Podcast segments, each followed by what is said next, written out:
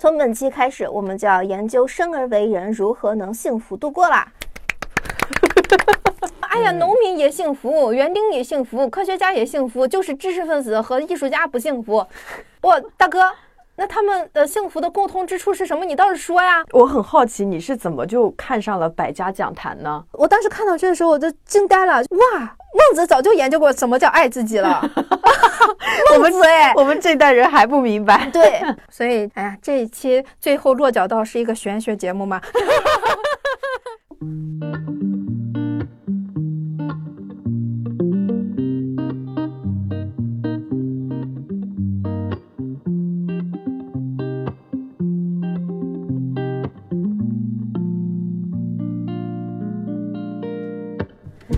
大家好，欢迎大家收听本期的幸福之路解读，我是元英，我是学姬。从本期开始，我们就要研究生而为人如何能幸福度过啦。哎，幸福哈是一种颇为复杂的需求，只要满足了生存的基本需要呢，啊，保暖丝那啥啊，我们就开始琢磨怎样才能长期的拥有稳定。稳定了呢，身体一旦得到了安置。精神就开始蠢蠢欲动。著名的马斯洛需求层次理论就是这啊。我觉得其实我们还是需要阐述一下什么叫马斯洛啊。虽然我们的听众都挺有文化的，但是我们也要顾及一下我们的那些初高中听众。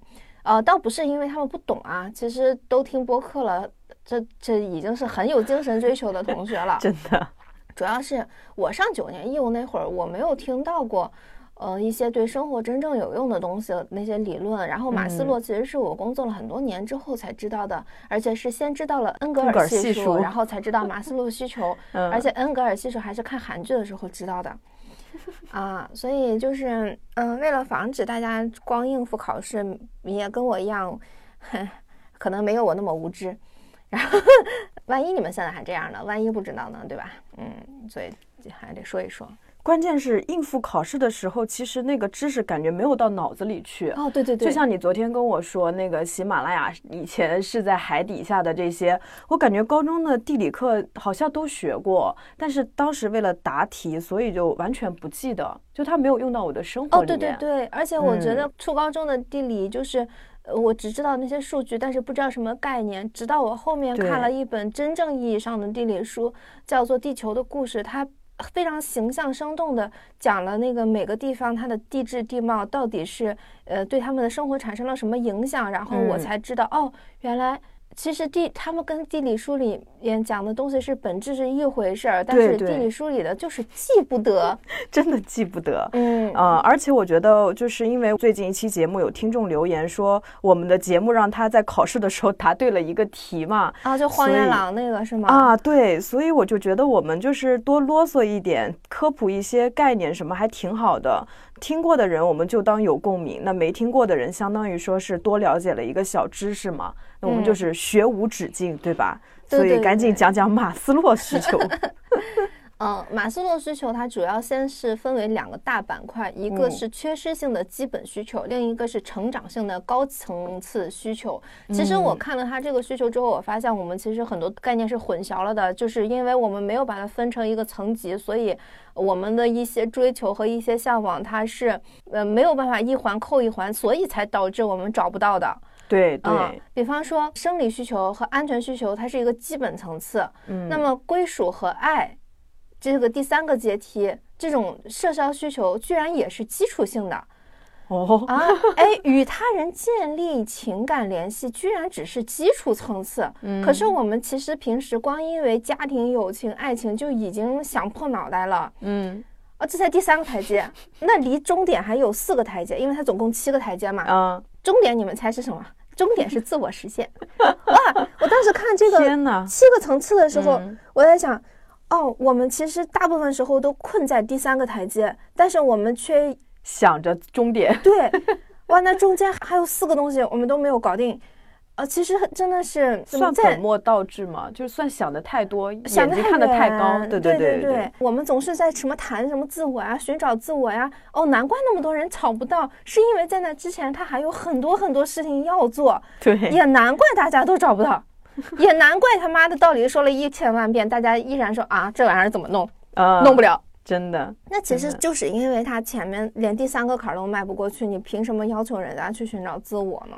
对吧对，呃，我感触特别深的，就你说到这个的时候，我就想到我最近不是还是在看那个《九零婚介所》嘛，是那个 B 站出的一个综艺，有一期反正专门谈年轻人的漂泊感，就是嗯大家现在都很迷茫。嗯然后那期的女嘉宾是个北漂，就工作很努力，但是还是很迷茫，然后在纠结要不要离开北京回老家。她家是青岛的。还有一个男嘉宾呢，他是之前就是在北京发展过，觉得压力太大，他就回到了东北老家，然后做了个主持人。但是他就是属于那种超级焦虑，他一直在节目里反复强调说三十五岁这个概念。他说不到三十五岁我还没有成功，那我就完了。所以我现在很迷茫，我就快到三十五岁，可是我现在还怎么怎么怎么样，就整个节目就 充满了他的焦虑。他其实不是说吃不饱穿不暖，他这些需求其实都满足了。我觉得他就是属于那种步子大了扯着蛋，他就想着自我实现，要有自己的事业，要成功，但是跟人的情感联系这块儿却特别特别特别特别弱。因为他如果这样反复跟身边人传递自己的焦虑，然后为此还感到特别自卑，觉得自己没有实现自己的目标，那女嘉宾最后就确实没有选他。他们进入了终极一 v 一的一个聊天，嗯然后女嘉宾看到他那个样子就退却了，就觉得这样的人好像你没有办法跟他一起生活。所以我就会觉得，现在年轻人的心理压力可能是过于把焦点放在了那个金字塔尖儿，对对，就是想要自我实现，而且还设了年龄。哎，在年龄这个话题，请听我们悉达多的那一期吧，真的是懒得再重复了。对呀、三十五岁就要迈到这个金字塔尖儿去哎，了。而且好多人他说我要三十五岁的时候实现财富自由，然后我再去追寻自我，嗯、随便吧。对，所以就是我昨天咱们不是在群里面聊那个现在大学里面开恋爱课程吗？，嗯，哎，我觉得挺好的，因为我觉得这一定是研究过了这个马斯洛需求之后才知道，哦，一定要先满足他们基础性的需求。嗯，然后，而且现在新的政策不是说要关注年青年人的心理卫生健康吗？嗯，啊，教人怎么恋爱，怎么交友，怎么面对抑郁，怎么跟父母相处，这其实都是我们生活中非常非常头大，但是又是决定我们基础生活的问题。嗯，而且这些已经就是钱解决不了的问题了。低等的需求怎么可能去解决高等级的需求呢？我们老说钱能解决一切问题，不是的，钱只能解决最基础的、最底层的 问题。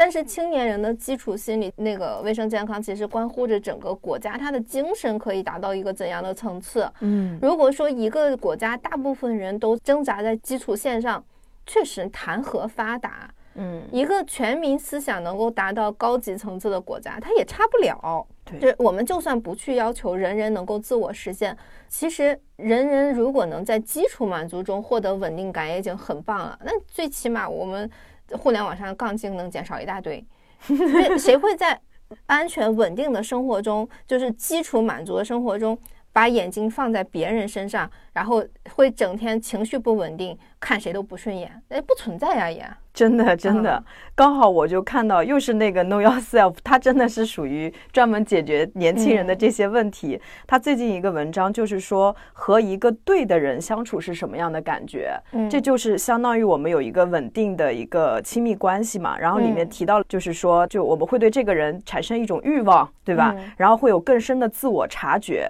会更愿意自我提升，会感到更少的压力，会对自己和未来充满希望，会在对方面前感到脆弱，会有安全感和亲密感，以及虽然会伴有一定程度的不舒服。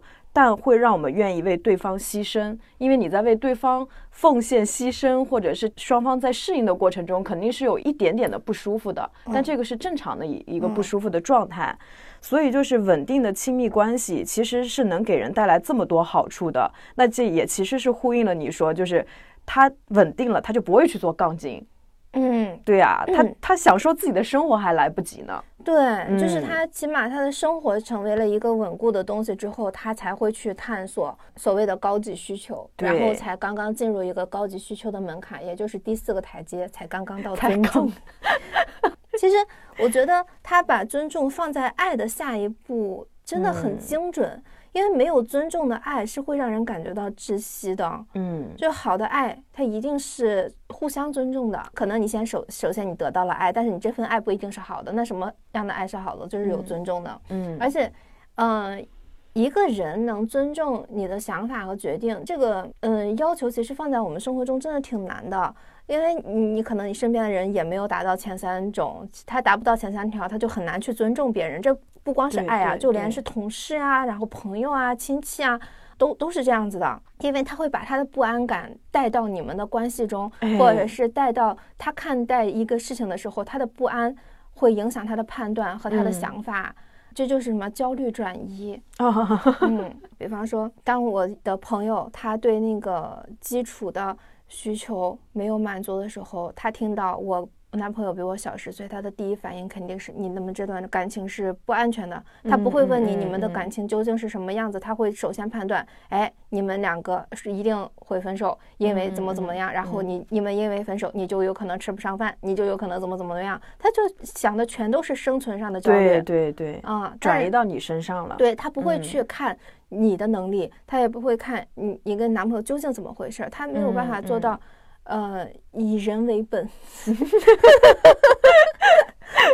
嗯，具体问题具体分析。对对对，其实我觉得现在好像就是整个社会，呃，姐弟恋越来越多，而不是像最传统的要男方比女方大，要男方去照顾女方。其实恰恰是因为现在女性逐渐可以满足自己的基本呃生存需求。对对，嗯，所以他们不再依赖于男性提供物质的时候，他的那个。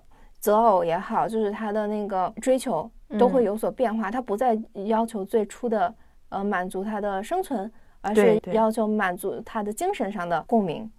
对，其实这个就说白了就是。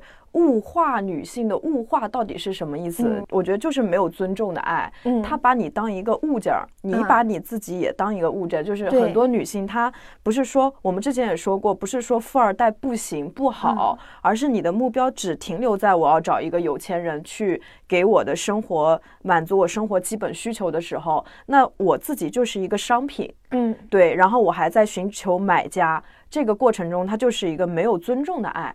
他不把你当一个人看，对对对，所以其实我看到这个时候，我就想了想，其实互相尊重的环境真的离我们挺远的，嗯，然后这个过程，尊重其实是更像是一个获得认可的过程，而且怎么说？我觉得很多人他对完美人生的理解就到这儿了，就是其实就到。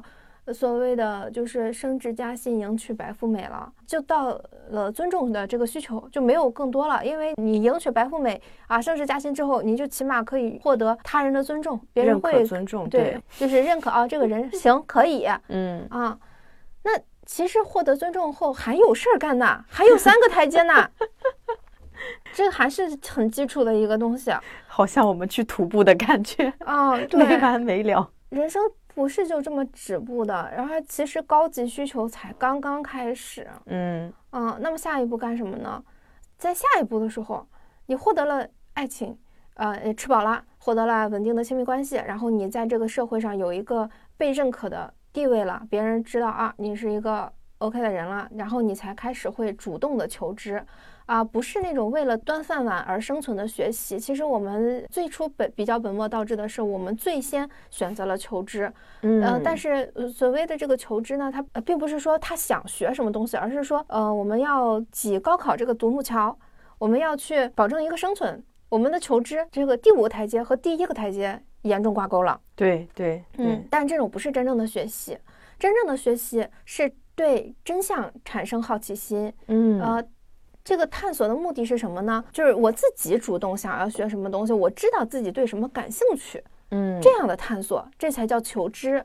然后这个求知的目的是为了让自己的能力和认知相匹配，知道自己是个什么东西，到底能干成些什么。这个步骤有点像寻求方向，嗯，我觉得是好像感觉有点像向外探索和向内探索，然后达到一个相互的匹配。对对对。就就好像我们刚刚刚刚说的，就是我们最初的求知，它是学不进脑子里的，它是跟自己，它是无法匹配上的。你学到的知识和你的这个呃和你的认知是无法挂钩的。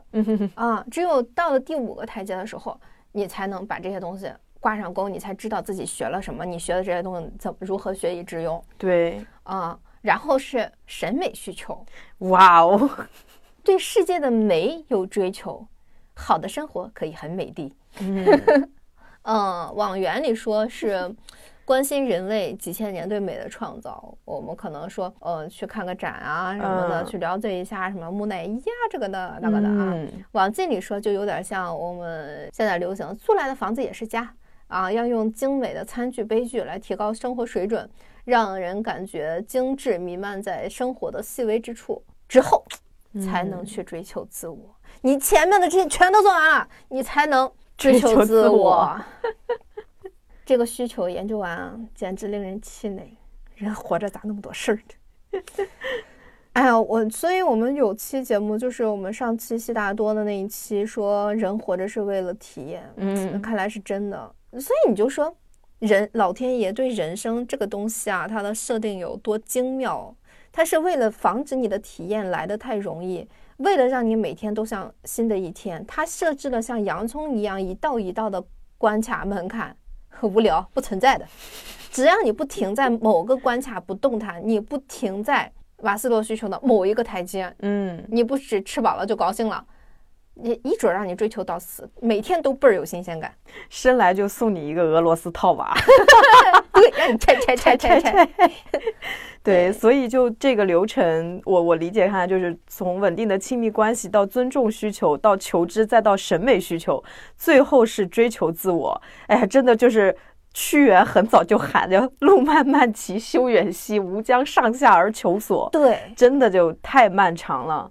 对，嗯其实其实我们现在看了西方哲学和东方哲学之后，会发现，就是包括各种各样的理论，发现其实所谓的追求的永恒，所谓追求的这些东西，哎，说的都是一码事儿，大家用自己的语言描述的都是同一样的东西。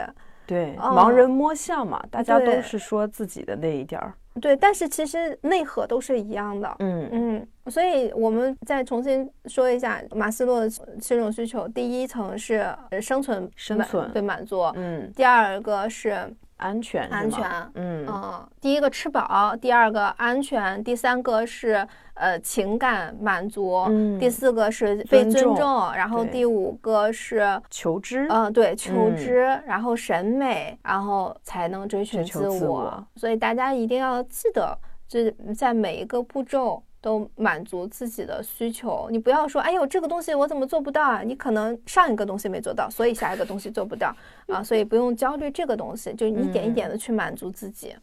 嗯。那么理论说完了，我们能不能说点有用的呢？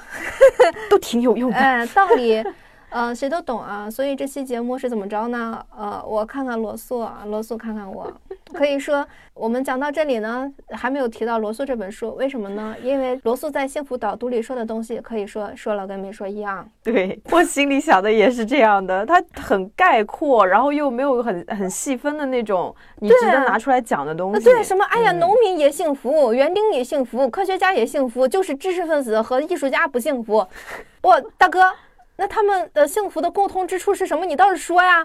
而且为什么他们都有身份标签呀？我这期节目怎么做呀？而且我当时看到他那个他的标签逻辑的时候，我感到哪里不太对，你知道吗？嗯，我感觉我被罗素牵制到了什么，然后电光火石之间，我忽然 get 到了，罗素他是西方哲学，他的逻辑里面有标签是很正常的，就是嗯他为什么强调农民也幸福，什么科学家也幸福，他没有办法把他们归类。嗯是因为西方本身它是一个讲究阶级的，他们的阶级其实是深深植入到他们的那个逻辑里面的。他们对血统、对门第的崇拜，就是比方说，呃，我们讲孔子，嗯，他们说以人为本，那么他们都是说，哎，子路这个人怎么怎么怎么样。但是像西方的文化是某某家族，子路是一个好人，OK，子只是子路，跟他家里人没有任何的关系。但是如果你是一个欧洲的一个什么门第的话，他们就会觉得你们全家都都牛逼。这是一个东方文化和西方文化很大的一个差别。所以我觉得说，哦，因此西方文化是善于贴标签的。我们其实经历过呀崇洋媚媚外，然后呃我们的文化被西方冲击之后，我们现在也有这个爱贴标签的毛病。嗯然后其实我觉得是被西方影响到了。那么，所以我我忽然觉得说，嗯，如果说想要研究人，其实应该去看一看东方哲学，什么孔子、孟子、老子、庄子。那么我能不能研究一下东方哲学来讲幸福之路呢？因为我我靠西方的逻辑，我也我说不明白了。这期节目，我我看这个幸福之路的一个感觉就是。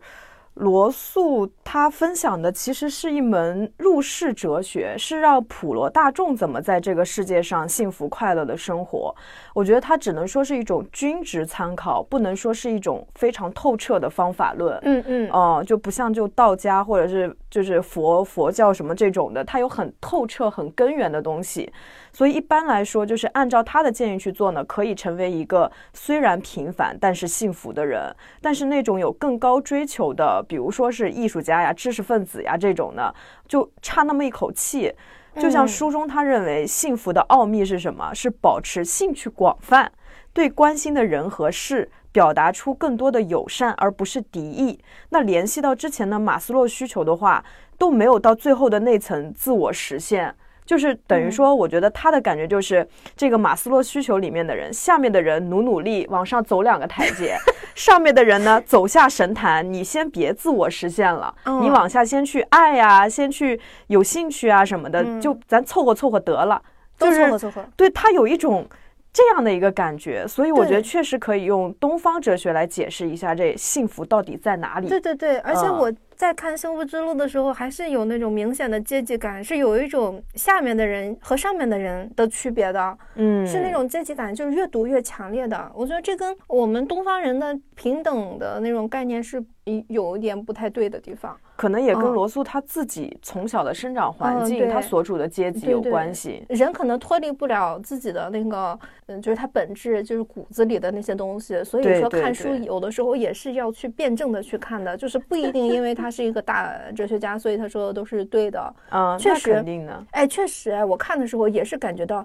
怎么就都糊里糊涂的，就都凑合凑合，就带那种感觉。对，就是凑合凑合。嗯啊。难得糊涂啊！对，开开心心得了。对，但是东方哲学它是鼓励你每一个人，无论你是怎么样的身份，你都是可以呃去往最高的自我实现走的。嗯，我觉得呃，反正呢，哎，事儿就这么成了。嗯啊，我们就这一期主要去讲一讲孔孟老庄，然后他们的一些，我们讲究这个东方哲学哈，就是我们其实每个人都知道他们的名字，毕竟他们在我们的课本里。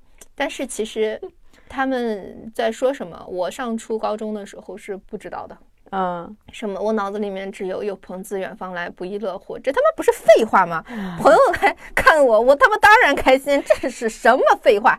就感觉是他妈。什么东西？嗯，然后，而且我虽然初高中的时候都很喜欢语文，然后，但其实很完全没有被《论语》啊之类的这些的文言文打动过。嗯，怎么说呢？我甚至其实都很烦那一套老气横秋，我都觉得说这个东西可能这辈子都跟我没有什么关系。嗯，呃，不得不说啊，就是这一次的研究，我第一次 get 到了孟子，完全 get 到了，就是而且老祖宗的智慧把我震撼的十分够呛，甚至产生了一种。西方哲学弱爆了的拉踩感，我知道这样不对哈，就只可意会不可言传的神秘东方，太感人了。嗯，就而且我甚至产生一种感觉，就是我自己生而会中文，生在中国文化。呃，里面我其实感到了无比的庆幸和自豪，因为如果不是这样的话，我可能会像大部分西方学者一样，只能理解到东方文化的皮毛，不生长在这里，你 get 不到那里里面的精髓和微妙。就是比方说，我使一个眼神就能明白的事情，呃，西方人可能研究很长时间，他都明明白不了这个眼神到底代表什么意思。对。啊，真的就感觉到，呃，作为一个呃中国人，非常幸运，在文化层面是赢在了起跑线上的，嗯啊，是站在了巨人的肩膀上的。虽然数理化啥啥不行，但是，嗯，语文我可以啊，语文真的很强，对对，而且都说。呃，中国人聪明嘛，哪怕是我们在呃国外，只是什么帮什么帮，然后只是开中餐，哎，对，只是开中餐馆的时候，他们也是知道，呃，中国人会比较聪明。其实不仅仅是，我觉得那个开窍的嗖嗖的速度，是归功于我们千百年年来的文化传承的，嗯，而且 非常搞笑的是，怎么走向幸福？幸福的底层逻辑到底是什么？孟子用六句话就说清了。罗素得有一后面半本。好，我那个以下的内容其实来自于傅佩荣教授对孟子的解读，其实它是一场孔孟文化的讲座。接下来说的内容都来自于那场讲座啊，感谢。傅 傅佩荣老师啊，也感谢孟子。其实我觉得说，大家可能觉得我自己一个比较大的感触是，播客挺好的一点是我们是一个一档面向年轻人的节目，我们可以用年轻的语言，用一个年轻人的形式去讲孟子。我觉得是比让大家去看百家讲坛、去看这些讲座要是好接受的多的。对对对，啊，而且嗯，可能别人一呃一听啊孟子一一一看这两个字就劝退了。但是他们是被骗进来听播客的，嘿 嘿，没想到吧？对啊，不有好多人因为我们讲《东京梦华录》，然后疯狂长草嘛。嗯，对，就是大家可能因此，因为这期节目会感觉到，嗯，其实文化这个东西它不是老套的，就是它也是取决于你去怎么做，不一定非得是正襟危坐在讲座里面才是好的文化的传播方式。对对，常用常新。对对对，我们先讲那个刚才我们说的困惑哈，然后再介绍呃傅佩荣老师，然后再再逼逼我们自己的感受哈，啊，不然都乱了。嗯，孟子说的这个他六句话是什么呢？他其实讲的是人的六种境界，嗯，做人的六种境界。他六种境界的核心是什么呢？假如好人不容易做，我们为什么还要做好人？我们做好人的最终目的是什么？是为了让我们自己幸福。如何做的？那么人格的六种境界，第一种可欲之为善。这个善不是那种我们要去救火，看到谁掉水里了，我们去救他，扶老太太过马路，不是只有这种东西才叫善的，而是说大家都觉得好的事情，和我我也觉得说这个行为或者说这件事是值得被喜欢的，这就是善。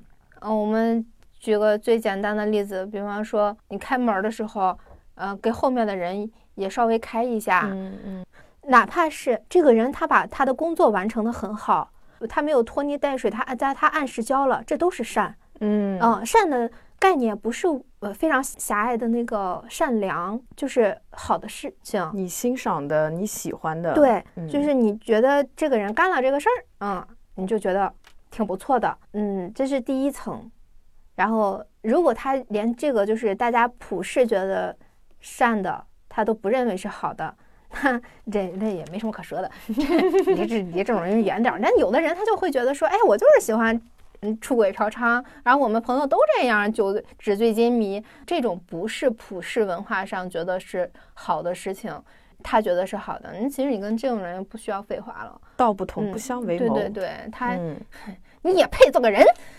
对，但是这个善为什么他放在最底？嗯，就是它只是第一层境界呢，是因为这个是对别人的要求，是对他人的要求。你看到这个，你是看到别人的，所以它的第二层是有助己之为信，就是你要监督自己做这些善的好的行为。你把这个善实践了，你是在自我约束，你不是伪装的，是你知行合一的，嗯，才是真正的人，这叫真。那么为什么先有善后有信？因为善是普遍的，是是每个人都觉得好的，甚至别人善，不仅不损害自己的利益，甚至是对自己好的。那如果是我自己来实践这个善，嗯，我能做得到，我就无愧于做一个人。嗯，第三个层次是充实之谓美。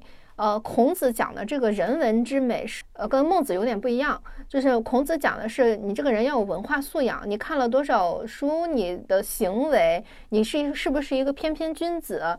它是一个，它表现的是一个人文教化后的结果。这个美，它是外在的看得见的。人，孟子讲的是人格之美，就是你在任何时候、任何情况下都能做到善，就是我们刚才说的好，嗯。你这个人就是充实的，你就拥有充实的美。那么第四种，呃，其实做到三已经挺不容易的了。这这完全是一种很强烈的自我约束和自我的控制力了。任何时候、任何地方，对你都要对得起自己的良心，摸摸你的良心。嗯，那第四种，充实而有光辉则为大。就是做到上述，它也跟马斯洛一样是一环扣一环的。嗯，只不过马斯洛关注你吃不吃得饱，孟子才不管你吃不吃得饱呢。就是你做到综上所述，就哪怕你吃不饱，你就如罗素可说的，你是一个工资不高的农民，你都要去先去行善，自我约束力强。然后你做到上述之后，你的人格就发光了。这个光辉，它其实是一种不凡的人格的体现。这个光辉是怎么怎么看呢？就是他对别人有一种启发的作用。嗯，呃，跟你聊完天之后，让人感觉到光明和希望，就觉得哇，人生还可以这样啊！我找到了一个新的途径，这就是光辉。嗯，这就是所谓的大。这个其实非非常典型的例子，其实是陈年喜。嗯嗯，你看他是个矿工，但是他让人感觉到了哇，生活真美好。对，他让人感觉到了哦，虽然是一个矿工，呃，但是他让人感觉到了啊，其实哪怕是个矿工，我我也可以拥有幸福，我也可以让大家都能体验到我这份快乐。对，真的就是他有一种很粗粝的那种美感，对，丝毫不影响他对美的追求。是的，所以我们就会说，提到陈年喜的时候，我们感觉，哎，这个人是他是发光的。对对对。所以其实陈年喜他做到了这一点，就是大。第五是大而化之，之谓圣。什么是圣？什么是圣人？人我们一提到圣人，都觉得说，哇，这个这个这个 title 离我们太远了。谁现在没圣人？嗯，不是的，其实从孟子的角度来看，其实谁都可以做圣人。对，你把上面前四种约束好了，然后你开始走向了让人觉得说能被启发到的这个这条路之后，你的德行充实圆满，你又能够发出光辉了。嗯，然后你又产生了这种让人感到了光明和希望的力量之后，你能够让百姓觉得说，哦，我可以跟着这么做，我可以向他学习。然后最终使百姓走上了模仿做好事这样的一个善途，你，这就是一个圣人了。嗯，我们在生活中其实这样的人也是不少的。哎，举个最简单的例子好了，袁隆平。哎，我们不，我们不，我们不举，我们不举那么远的，我们举近一点的，就是行动的影响力的。就比方说，提出来让每一个养狗家长都捡了屎扔到垃圾箱里，而不是让狗屎在马路上。就那么放着的那些人，他其实是影响了大家都在做一个善举的。所以现在呃，大家都知道出门遛狗的时候要牵绳，然后要带那个屎便袋儿，然后把那个那个要要把那个屎都扔到垃圾箱里面。大家都有了这样一个意识，其实这就是让百姓走向善途的一个很简单的，让大家远离狗屎运。对对对，让大家都知道举手之劳其实是让世界变更好的，这其实是一种圣的行为。嗯，说到这个，我突然想到，不是有个古话就叫内圣外王嘛？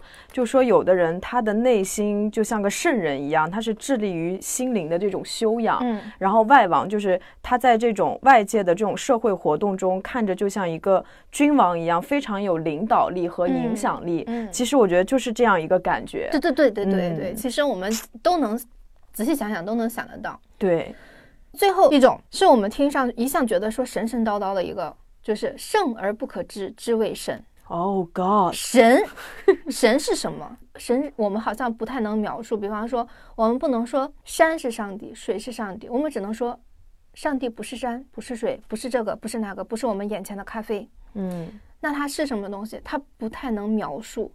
但是我们其实为什么会有神的这个概念？它是一个隐形的，在天上，我们去怎么说，给它烧香的那种不存不可存在体吗？在天界住着的一个？对，不是这样的。其实像孟子他所说的神，是比方说一个人他达到了前面的五种层次之后，他继续发散，然后他就像悉达多里面说的，他拥有了不可描述的智慧。不可传播的智慧，他知道这个东西，他有了一些更多的思想的呃想法，但是他这些想法已经是不能用语言去描述和传播的了。其实就是一个人，他拥有了足够多的体验之后，他有了一套自己的这个逻辑，然后他拥有了这个智慧，与此同时，他又有影能影响别人的能量，这就是神。嗯嗯，孟子说的啊，就是。只可意会，不可言传。对对对，我也我也很难描述这是一种什么。就是说，呃，孟子他这么说的一个核心的思想是，每个人都可以成为神。嗯，神不是说你得天生驾着五彩祥云投胎而来，不是有这个门槛的，而是说你自己每个人，你你通过自我约束，通过体验，通过去，呃，影响他人，都是可以称为神的一个存在的。对，就一步步的去去走就行了。它是一种智慧的发散。嗯，那么说到这儿呢，我们为什么要做这些？为什么要成为一个圣人？为什么要做一个真善美的人？我们就翻过去看第一条善。有的人可能是说，哎呦，做善事会牺牲自己啊，太傻呀。可是我们看到善的行为的时候，会本能的感动。嗯，救火的消防员。在大水中举过头顶的母亲，你看到别人这些好的行为啊，甚至说公司规定，我们今天看完这本书，我们真的看完了，你会觉得说，哎，他真的挺牛逼的，挺好的，他完成了公司的工作。你看到这些善的举动、好的举动，你会本能的产生喜爱的感觉，你会感动，你会觉得这个人真棒，你会不自觉的去欣赏他、喜欢他，你就会觉得说这个人是个靠得住的人，对吧？嗯。那如果你自己做到，所以经典的来了，我们为什么要做一个好人？因为如果你自己可以做到，你就会非常喜欢自己，你那个自身的能量就循环起来了。呃，你不停的去做自己觉得对的事情，你就会不断的为自己注入喜欢自己的能量，你就拥有了一个非常良好的自循环，你就能不断的肯定，不断的喜欢自己，你就一直能有能量。你所谓的爱自己，不就来了吗？你不就爱自己了吗？原来如此啊！所以说秘诀在这儿哇！所以说，其实我我当时看到这个时候，我就惊呆了，就是哇，孟子早就研究过什么叫爱自己了。孟子哎，我们这代人还不明白。对，结果就是我们从来不去看呃孔孟之道，我其实我们错失了，我们都在研究爱各种各样的东西，嗯，怎么能爱自己？看一些呃，看一些心理学，对对对对对，嗯。但其实人家一一句话就给你总结了，你做自己喜欢的。认可的事情，你就会喜欢自己，你就会有一个循环，好，你就会爱上自己。真的就是你跟我说这个人格的六种境界的时候，我当时第一时间想到的就是那句“勿以善小而不为，勿以恶小而为之”。嗯，对，就是会，我会觉得魔鬼可能都藏在细节里面。然后现在很多可怕的言论，就是比如说什么人善被人欺，还有那个《无间道》里说的，大家现在都很喜欢引用的，就是说什么杀人放火金腰带，修桥补路无尸骸。就都在鼓吹大家变得自私自利、唯利是图，就而且我们好像总是有侥幸心理，就觉得有些事情做的时候，如果没有人看见，就等于没有人知道。那那样从根本上说，其实是违背了我们的内心，除非我们想被。认定为一个分不清善恶的人，嗯啊，然后我昨天还看，就是那个就苏格拉底他在最终审判的时候，他被判决死刑嘛，然后他就说，逃避死亡并不难，要逃避堕落才是难的，因为堕落跑得比死要快。他说我因为上了年纪，动作较慢，所以被死亡赶上了。但那些控告我的人，他们都年轻力壮、富有活力，却被跑得更快的邪恶腐败追上了。所以，我真的觉得，就一个真的分得清善恶、拥有人格美的人，是一个身体力行的人，而且会让他人感受到被召唤、被点亮。所以，从凡人到圣到神，关键是真的就是可能就在日常的点点滴滴吧。就像你说的，开门给人留一手，对吧？对 希望大家真的就可以日常生活就是谨慎一点，多为他人考虑一些，三思而后行。对，其实你刚才说那个什么杀人，别人看不到，对对对。但是其实你更多的时候不是在面对他人，是在面对自己。你面对自己的时候，才决定了你是否幸福。对，嗯，你你对自己是坦然的，是问心无愧的。你半夜才睡得着，嗯嗯，你不要就是说，哎，没事儿，这个人我杀了，我晚上照样睡得着。你的意识是骗不了你的潜意识的，嗯，就是你一定会在不自觉的被影响，但是你不知道。对对对，呃，所以那些舍己救人的人，他会想到自己傻吗？其实不是的，嗯，恰恰因此他们反而觉得自己是很幸福的。其实这是传说中的密契主义，你应该知道密契主义吧？我还真的不知道呢。快来讲一讲。什什么是密契主义？就我我我他妈以为你看那么多宗教题材的书籍，知道什么是密契主义，我还专门没有写。那我打个比方说，一个人他爱喝酒，他老婆跟你说，如果你戒酒，我就让你做一家之主。他才不戒酒呢，因为他喝多了，他就是天王老子，他就岂止是一家之主啊？你知道那种感觉吗？人为什么喝爱喝酒，或者说爱麻醉麻痹自己？嗯，是因为酒精产生的那种麻痹感是可以打破自我限制的，它是可以放下平日对自己、呃生活对自己、自己对自己设限的种种的条条框框，所以它会产生一种无所不能的愉悦感。哦，那么他喝多了可以产生做天王老子的愉悦感，天下老子就大。那么当一家之主当然没有吸引力啊。那喝酒给他带来的这个愉悦感，就是他这个人的密契主义。好多人他戒各种各样的瘾戒不掉，都是因为就是所谓的密契主义。哦，明白了吗？我刚好我我顺手就查了一下，你看随时学习。这个密契主义，它是源于希腊语，它的意思是闭上，就是闭上眼睛的那种感觉。它密契主义就是说，你的灵魂跟一个至高的精神实体相契合的那种感觉。对，呃，那浅一点的就是喝酒，然后再往上一层层的，大家走上违法乱纪的一些事情，对，可能都是在。想要追求那么一个感受，对对对，其实那个感觉，因为如果按百科的那个说法，大家很难体会，但是每个人都有喝多了或的时候，就是你就能体会到这种密契主题带来的感觉，就是那种感觉哈。对对。但是，那么为什么我们不去提倡说，那你就天天喝酒呗？我们为什么不提倡喝酒这种密契呢？是因为酒精麻醉它带来的愉悦感是脱离现实的，它是有断层的，是突然的。嗯。你一旦清醒了，就无法继续。嗯，当然了，有些人就嗨，我昨天晚上喝多了，我今天早上再喝一顿头一头，是不是？这，呃，有的人他就会酒精中毒，他就得时刻在喝多了的状态下的那种人，也是有的，酒瘾非常大的那种，对不对？对，因为他一旦清醒，他无法延续了，他就没法继续保持在这种密切的高度愉悦中了。那所以就是，其实健康的一个方法，就比如说像类似像冥想啊、打坐啊这种的，可能也是能实现的。是的，所以为什么我们提倡真善美？因为它是在生活中，它是可以持续真实存在的，它具有延续性和实感。就是无论你什么时候想到，什么时候你在什么地方，嗯，你都会被这种真实的密气包围着。哎，你再怎么午夜梦回。你都是踏实而愉悦的，你都不需要起来，哎，我还是喝一瓶再睡吧。嗯，它就是一个源源不断的幸福的来源。嗯嗯，所以说从孟子的这个东方哲学的角度来看，只要你能做到，就是我们前面说的那些真善美，嗯嗯，就是前三条哈，孟子的前三条，你就能够幸福了。真的，哎呀，很简单。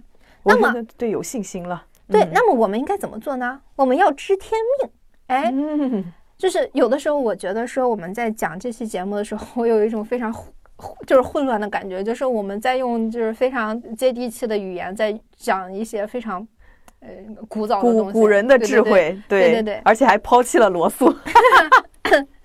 我们有一句老话叫做“五十而知天命”，为什么呢？不是一到五十岁，咵嚓下来一个神仙给你颁圣旨，告诉你你该干嘛干嘛去了。而是很多人直到五十岁回首过去，才能总结出哦，我这辈子干了什么？因为这辈子也差不离了。但是他在做的过程中不知道，他没有仔细想过，甚至会抱怨：“哎呀，我自己怎么在经历这种事儿？这些事儿为什么呀？”嗯嗯。所以他在五十岁的时候回望过去，哦，原来这就是我的一生。所以他就反而可能甚至会后悔，如果当初他遇到那件事的时候，如果那么做就好了。啊啊。所以，那么知天命是什么意思？就是我们当下在做的每一件事都已经是天命了，不需要每个人给你一个任务条，你要干这个那个那个，而是你现在面对的每一天，你所要处理的每一件小小的事情，哪怕你走在街上，你看到一辆自行车倒了，你扶还是不扶，这些都是天命。嗯嗯，老天爷其实默默给你派了很多任务。对对对，这些任务你是否完成，其实决定了你的命运的走向。呃，比方说你扶了这个自行车。你可能就获取了一个小小的成就感，你可能觉得说，哎，我今天做了一个好事，我今天好开心，我开启了美好的一天。那你在这一天无论遇到什么事情的时候，因为你有一个很良好的基础，你可能遇到什么沮丧的事情，什么大事，它不会再冲击到你，就是你都会觉得说，哦，还行，还可以接受。但是如果从一大早你就觉得说，哎呀，真倒霉，怎么碰见破自行车，然后你在这时候，你这一天再遇到什么事情。你就可能你的负面情绪就会加重，它会叠加，嗯，你就会度过一个很糟糕的一天。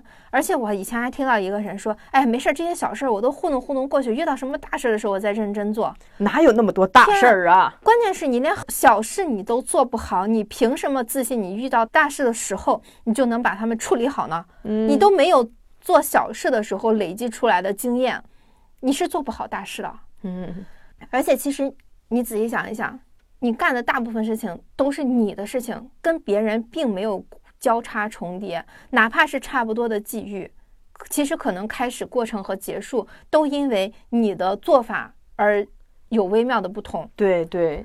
然后你比方说，你忽然想吃橘子了，你吃完的橘子，你该种成树还是当成垃圾扔了？其实甚至做陈皮。对，其实其实都不取决于你。可能都取决于你家里有没有地啊。那么天命是什么呢？天命就是你遇到的每一件事，你能不能抱着一个好的心态完成对待？它不仅仅决定事情的结结果，其实也决定你的结果。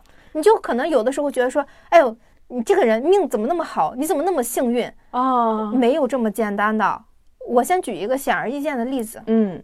就是当时我们被派到书店上班的时候，嗯，我跟我的那个前几期讲过的那个那个搭档，我们同时被派到书店去工作。我和我的搭档的态度是截然相反的，他觉得他亏了。天命来了，哎，对，哎哎哎，天命来了，嗯，序幕拉开了。然后就是当时我觉得说，哦，谁不想开一个书店？嗯，哦，公司掏钱给你一个开书店当老板的一个机会。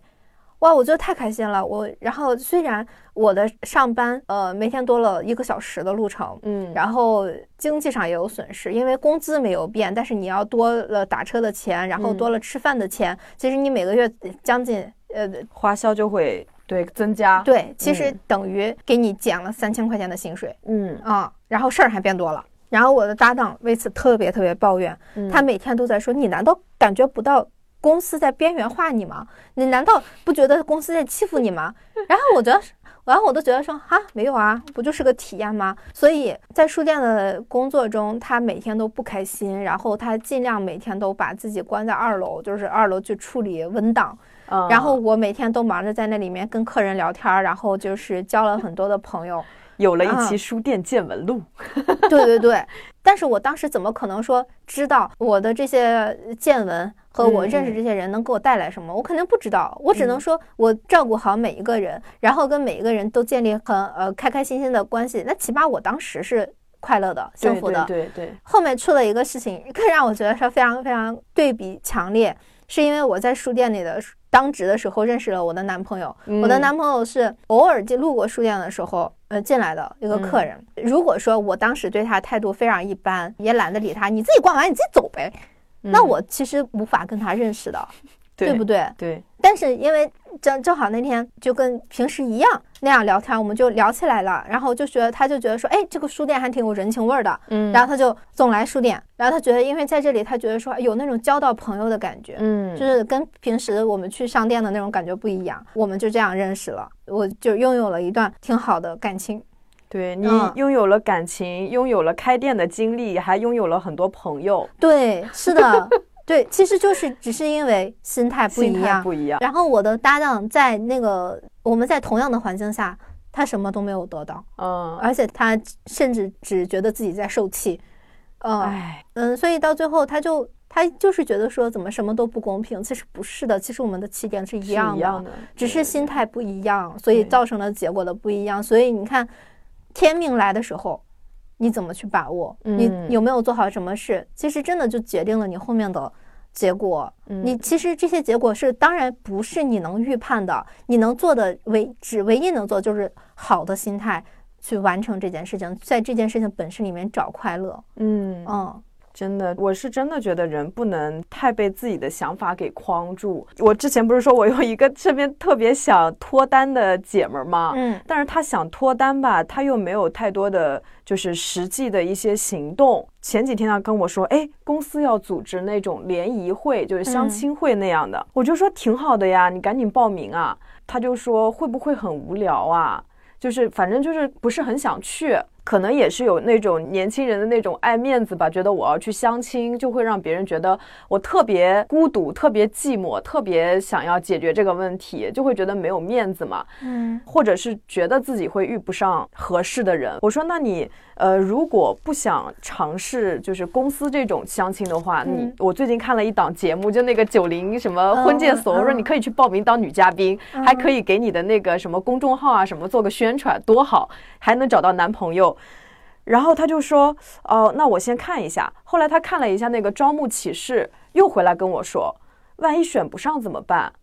我说：“你去试试，对，拜托你，你还没开始选呢。你第一季完结了，第二季正在火热的这个进行中，就是你还没投出你的那个简历，你就觉得你可能刷不上，这个是什么心态啊？”然后我就终于明白为什么他一直情感上面有一些。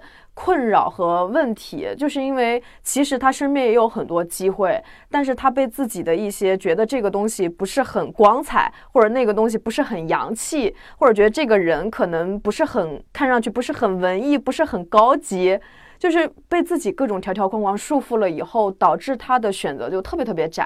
啊，你说到这个，我还有一个就是挺大的一个感触，就是。我在跟书店的一个客人聊天的时候，我觉得那个客人很有意思，因为他讲了很多很多我不知道的东西，我觉得哎好有趣。然后我们在跟他聊的火热的时候，我的搭档给我发了一条微信说：“这个人怎么那么精美啊，好讨厌，话好多。”然后我他要戴上耳机了，精美就是他是个男生还是个男男的男的，就是精美精美就是精神美国人。哦哦哦。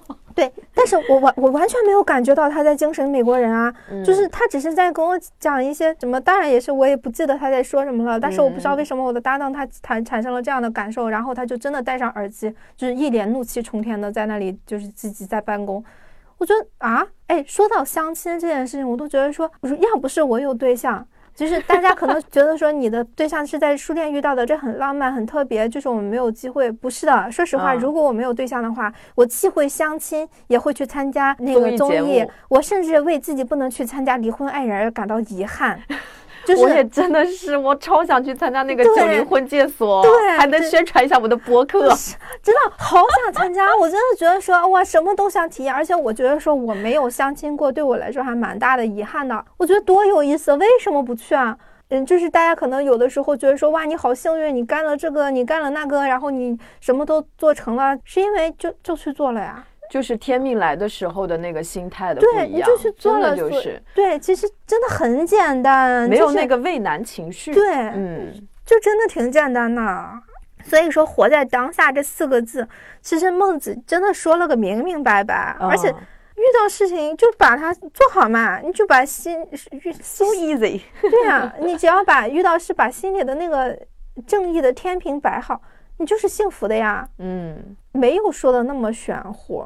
真的不是说幸运降临到你头上的时候，你有很大的一个感觉的，没有的，没有，没有的。你其实可能就是非常平常的一天，你你要过很久很久，只有回过神来发现，哎哎，对，那是个机会，对对对，就哎呀，反正我看完这场讲座之后就醍醐灌顶了，嗯嗯，我也推荐大家去看一下啊，就是傅佩荣。傅佩荣老师的讲座叫《人格的六种境界》。嗯，傅佩荣老师说话就很温柔、慢吞吞的，跟我们的不太一样。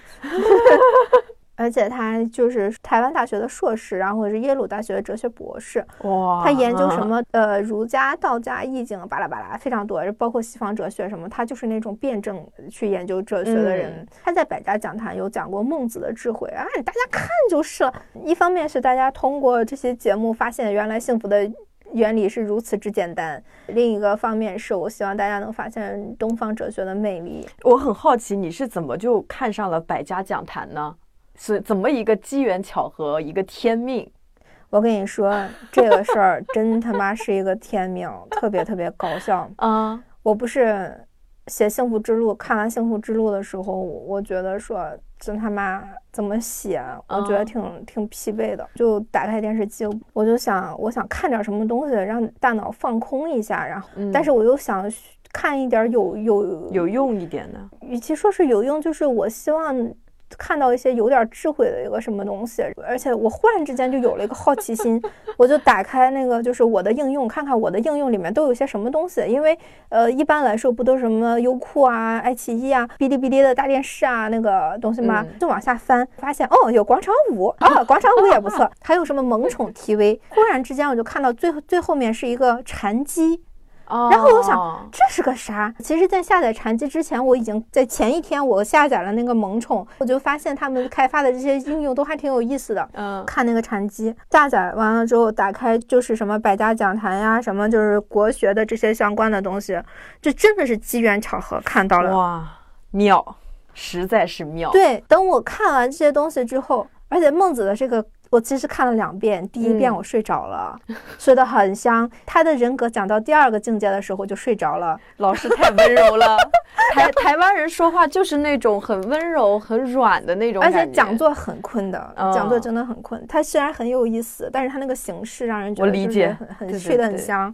而且直到我看完之后，我才反应到，哦，这可以作为我们这期节目的素材。嗯。所以我当时更感觉的是说，没有什么事情是白干的。我哪怕是在休息，我休息的时候随便看了点东西，然后他就对我是有用的。我当时真的觉得是天呐，老天在帮我，就是老天在帮我，让我不要拖更。然 后就哎，反正挺妙的，真的挺妙的。哎，人他在做一件事情的时候。他可能潜意识里，他是在帮你推动的。看完那个之后，不是被孟子吸引到了吗？嗯，我就开始继续在那个 app 上面。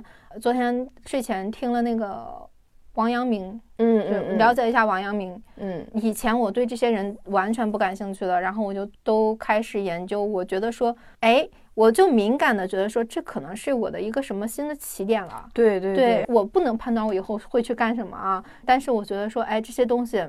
应该有点什么意义了，因为我这些知天命的时候已经太多了，我就敏感的察觉到了。所以我昨天除了看了王阳明之外，我又重新倒过去又看了那个易中天的《百家讲坛》。哦，嗯，就是我觉得说，哎，我好像需要去研究东方哲学了。嗯嗯，东方哲学是非常有美感的。对对对对，感觉是罗素把我引向了哲学。呃，然后又把我引到了东方哲学，所以我不能说我以后会干什么。但是你还记得我在八月份的时候跟你说我要去考研，去学哲学或者是人类学吗？我觉得这好像都是在我我为我未来的十年在铺路了。对对对。所以真的哎，很妙的，大家一定要找一找各自的路是什么，就是敏感一点，对自己在做的事情稍微敏感一点，嗯嗯，然后把这些每一件事情都做好。你说，如果不是我每次都认真的准备博客的稿件的话，我可能也不会走到这条路上来，嗯，对吧？真的是以小见大，对。而且日常的态度也非常重要。我会觉得，其实你能一步步的，比如说你你能接触到这个，其实是因为你的心态非常的包容，你对任何东西都保持一种接纳的状态，才能让他们能够进入到你的生活中。而且可能这也是随着年龄的，就是或者随着时间的一个变化而产生的一个变化。像我们曾经，就比如说我，我小时候也因为上学老背那种《论语》，然后还有儒家的那种三纲五常什么的，我会觉得儒家是被封建统治用来巩固思想的一个工具。就我一直都不是很喜欢，觉得它非常的古板，非常的封建。嗯，我就一直会比较亲近，比如道家或者佛家这样的一些思想嘛。但是，就我不是有一个很喜欢中国古文化的一个姐姐吗？她就一直在反复跟我强调，她就说儒家跟你想的不一样。对，她说儒家的东西其实非常的有智慧，也很高级。然后我曾经就是一直是有一一定的怀疑态度的，嗯，但是我没有去探索，嗯。